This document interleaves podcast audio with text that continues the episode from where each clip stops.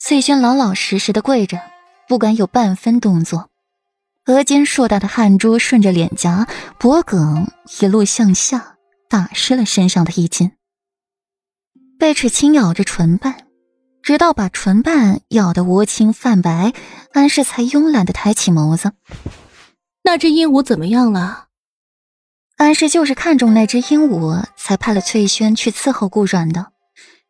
沈侯府早年跟着陛下征战在外，立下赫赫战功，如今更是两朝元老。而那鹦鹉又是沈侯府送的，顾阮是心腹，自是随意处置不得。更是要好生供起来，而顾阮是深闺庶女，如何懂得这些后宅阴私？哪知道那只鹦鹉代表什么意思，又会引出什么祸端？回四夫人，那只鹦鹉很乖，很聪明，特别会说话，一学就会。翠轩摆正脸色，那只鹦鹉着实乖巧，她也是喜欢惨了。安氏点点头。过几天就是家宴了，有一只小宠物供人逗趣玩耍，想必也会十分热闹。安夫人点一点头，裴王府的家宴哪一次不是络绎不绝？四夫人，六少爷的药，奴婢抓回来了。安氏点点头。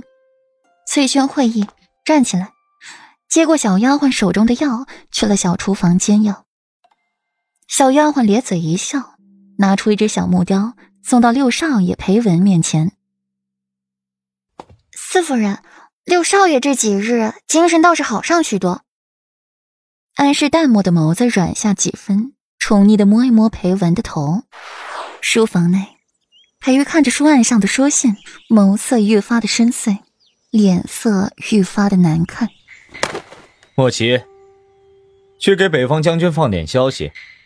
再丢给他几座城池，给我们这位镇国大将军找点事做。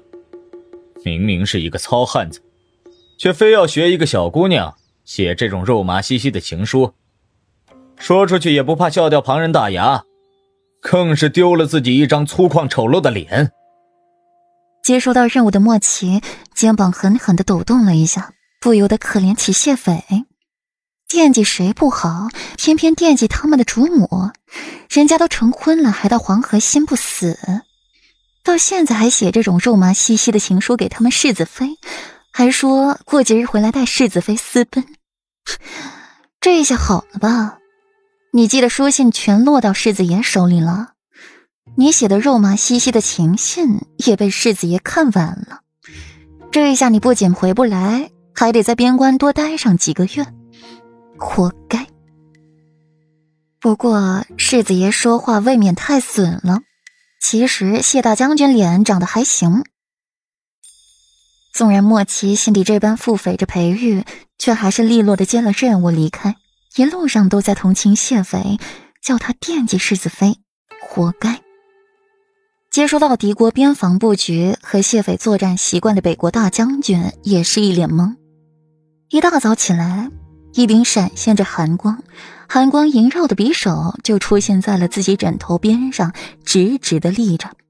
匕首上还有一张信封，是边防布局图和谢斐作战经验分析。北国将军一懵再懵，直到士兵进来报告说谢斐带军快要打进来的时候，北国将军才堪堪回神。死马当活马医的用这信封里的内容去攻击反抗，一个月攻陷东巡四座城池，让可以早早回京的谢斐又拖了好些个月才能如愿回东巡。当然，这些都是后话了。丞相府如何了？裴玉自然是没有忘记苏香，这个一直惦记他娘子的人，竟然还敢光明正大的和本世子宣战，活得不耐烦了。按照世子的吩咐，那名外室穆氏已经成功住进了丞相府，苏香也由丞相府大公子变为了二公子。如今的大公子是苏秦。苏秦此人市井流氓，无恶不作，逛花楼酒街都是常有的事。苏香对之也是纵容有之。苏香倒是没有什么反应，很淡然。就是丞相夫人情绪激动了。一日里就去找那穆氏闹了三回，还把穆氏三月有余的孩子弄掉。丞相大怒，把丞相夫人关进祠堂思过。苏香求情，也被丞相骂了回去。后来便没了动作。墨荷从暗处出来，细细的说着丞相府之事。对苏香，多关注一些。裴玉眸色一沉，